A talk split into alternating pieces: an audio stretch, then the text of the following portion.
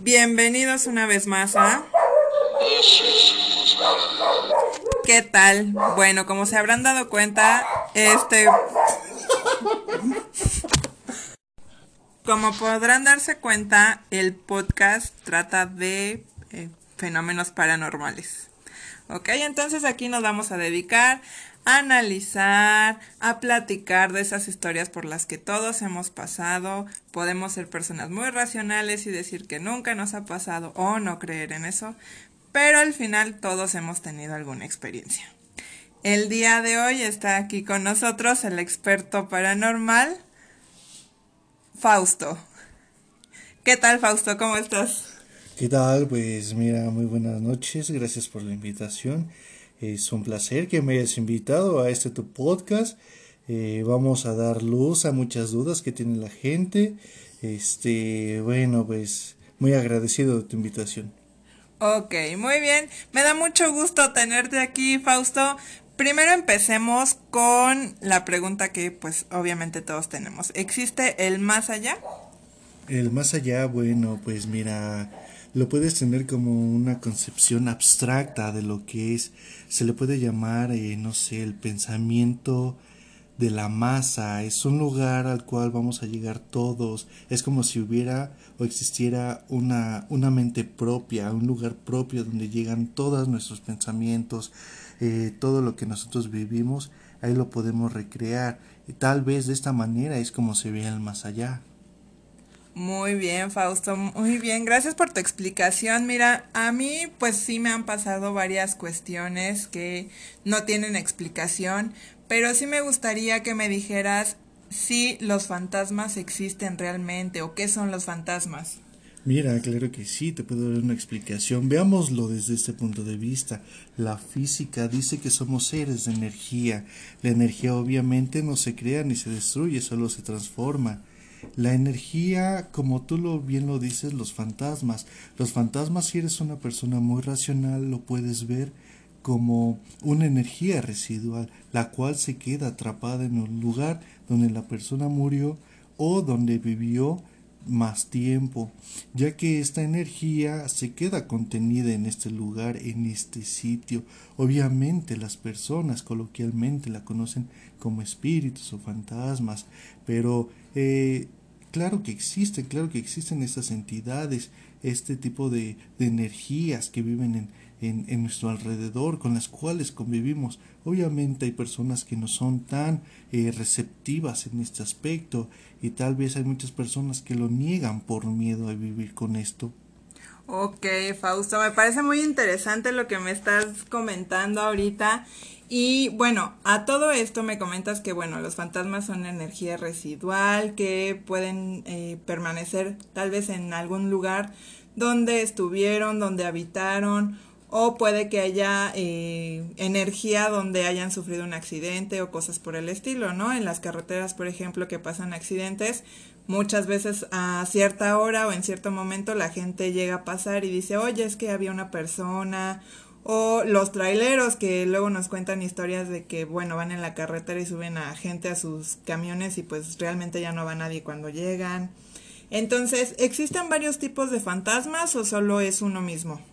No, mira, obviamente esta, este tipo de, de fantasmas, de apariciones que ven en la carretera, eh, se llaman eh, apariciones de crisis. Obviamente es energía de la persona que pide ayuda ya después de haber eh, presenciado o estado en el accidente. Mira, te platico. esta es una historia en, la carretera hacia Cuernavaca un muchacho a las 10 de la noche regresaba de trabajar.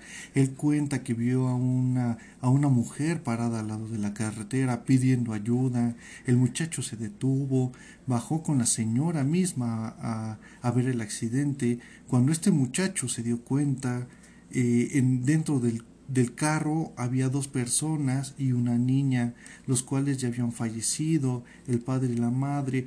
Eh, obviamente la persona ah, que él vio era la madre que estaba pidiendo ayuda ya que su hija seguía con vida. Eh, a esto se le llama energía, bueno, aparición de crisis. siempre que hay un accidente se va a quedar, es como un loop que se queda y se repite y se repite. Obviamente los traileros o las personas que pasan por ahí pueden presenciar esta, este tipo de aparición, no significa que su alma siga ahí. También existe el poltergeist. El poltergeist, mira, esta es una entidad que se genera por la energía negativa de las personas que llegan a vivir en este sitio. Obviamente puede ser energía, no sé, residual también que se genera ahí, energía que eh, hay muchos casos en donde los adolescentes son los que generan a los poltergeists por la energía tan fuerte que emanan. Mira, también eh, dependiendo del tipo de educación que se genere en casa, los jóvenes pueden crear tanta energía negativa que crean este este ente que se llama poltergeist, pero no necesariamente es un fantasma o una aparición eh, en esta casa. Entonces, los poltergeists se pueden tomar solamente como algún tipo de energía, en este caso energía negativa. Sí, puede ser eh, energía que expresan las personas, pero es una energía muy, muy poderosa, muy fuerte. Eh, es tan fuerte que puede generar el movimiento de objetos, no como tal que ellos lo muevan, sino que la energía que se presenta, que se provoca en el momento, hace que se muevan los objetos o, se escuchen ruidos, pero sí, estos poltergeist es más de la energía de las personas. Obviamente, te repito, no son apariciones, no son eh, fantasmas como coloquialmente se le conoce.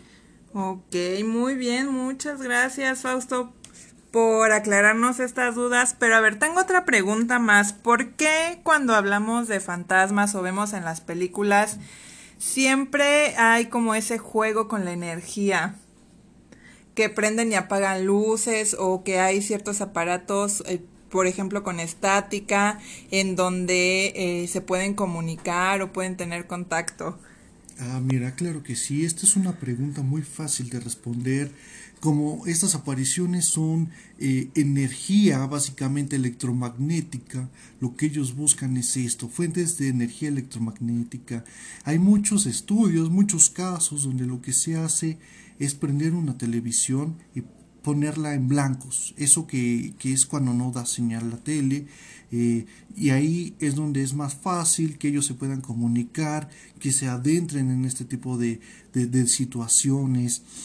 Mira, eh, también lo que son los focos, todo esto, todo lo que es energía eléctrica, ellos, ellos lo buscan, lo buscan porque es un campo de, de energía, un campo electromagnético. Mira, yo tengo un, un, este, un colega muy, muy, muy conocido, José Antonio Badía, no sé si lo conozcan. Él, él es un experto en este tema, un experto en la investigación paranormal. Él tiene aparatos que nadie más tiene, él sabe usarlos, sabe usar este, estos campos de energía electromagnéticos, él tiene conocimiento de este aspecto, él sabe que este, este tipo de, de, energías, de entidades buscan este tipo de, de aparatos para poderse eh, dar a conocer, para poderse dar a escuchar. Obviamente es este algo que, que se le da él, él es muy bueno, igual, si un día tienes la, oportunidad de, de, entrevistarlo, claro que sí, este es un, un tema fascinante. Ok, muy bien, perfecto. Qué bueno que me comentas de José Antonio. Lo vamos a buscar para ver si nos puede complacer con una entrevista igual para que nos pueda ampliar de este tema y nos pueda dar más información. Pero bueno, cuéntame, Fausto, ¿has vivido tú alguna experiencia en estos años que llevas ya dedicándote a esto? ¿Algo fuerte que te haya impactado? Pues mira, claro que sí, ahora que lo comentas, estaba recordando una investigación que no realizamos hace mucho tiempo eh, con todo mi equipo. Mira, una señora nos contactó, ella es de, de Morelos, nos contactó, nos dijo que, que, en su casa había cosas extrañas, pasaban cosas muy raras. Eh, yo, mira, primero mando un equipo para investigar, para ver si no es algo provocado por la misma casa, ruidos eh, de los muebles, cambios de temperatura, cosas así, ¿no? Eh, claro que ellos me mandaron una respuesta, mi, mi equipo me dijo esto, esto tiene que ser investigado. Nosotros fuimos, llegamos ahí a esa casa inmediatamente de que nosotros llegamos para hacer la entrevista con la familia que vive ahí, eh, yo siempre cargo uno de estos aparatos que miden el electromagnetismo y eh, de inmediato el aparato comenzó a tener este, señales muy extrañas. Obviamente yo quería realizar primero la entrevista para descartar cualquier otro tipo de cosa, de anomalía. Eh, ya estando en la casa con la familia, ya platicando con ella, eh, me contaba que ahí justamente a las 11.01 de la noche todas las televisiones se apagaban por completo, los focos se apagaban, inclusive llegaba a haber un cambio de voltaje tan fuerte que, se, que los focos explotaban. Esto me llamó mucho la atención porque siempre era la misma hora. Obviamente mi equipo una noche antes había quedado ahí para poder medir el voltaje y de lo que pasaba. Eh, la, las máquinas que nosotros ocupamos eh, no tuvieron ningún tipo de cambio, no captaron nada, nos conectamos directamente a la energía eléctrica y no hubo ningún cambio de voltaje. Esto me llamó mucho la atención, entonces fue cuando decidimos hacer la investigación, pusimos cámaras, eh, pusimos detectores de baja frecuencia, pusimos cámaras con flash, cámaras con infrarrojo. Lo que hicimos fue quedarnos ahí una semana. En esta semana Mira, lo que descubrimos es que sí hay un ente, un ente muy maligno, muy maligno, al parecer es un demonio.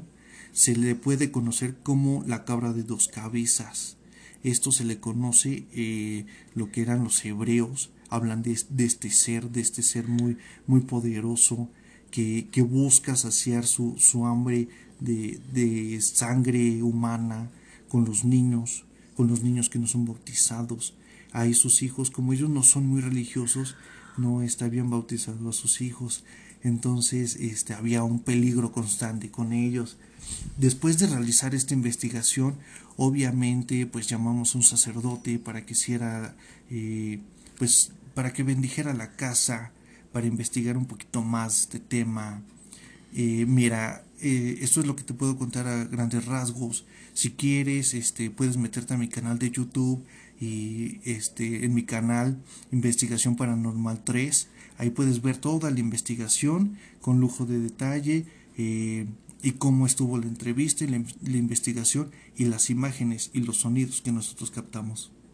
Muy bien, muchas gracias Fausto por esta información. En serio me quedé impactada. Es algo muy fuerte lo que me acabas de comentar. Hasta la piel se me puso chinita ahorita que nos estabas contando. Y bueno, ya saben, pueden visitar su canal en YouTube, Actividad Paranormal 3. Y en este caso buscar la investigación que hizo. Y yo creo que nos va a dar para más. Te espero más en más episodios aquí en el canal. Muchas gracias y que sigan pasando una excelente tarde.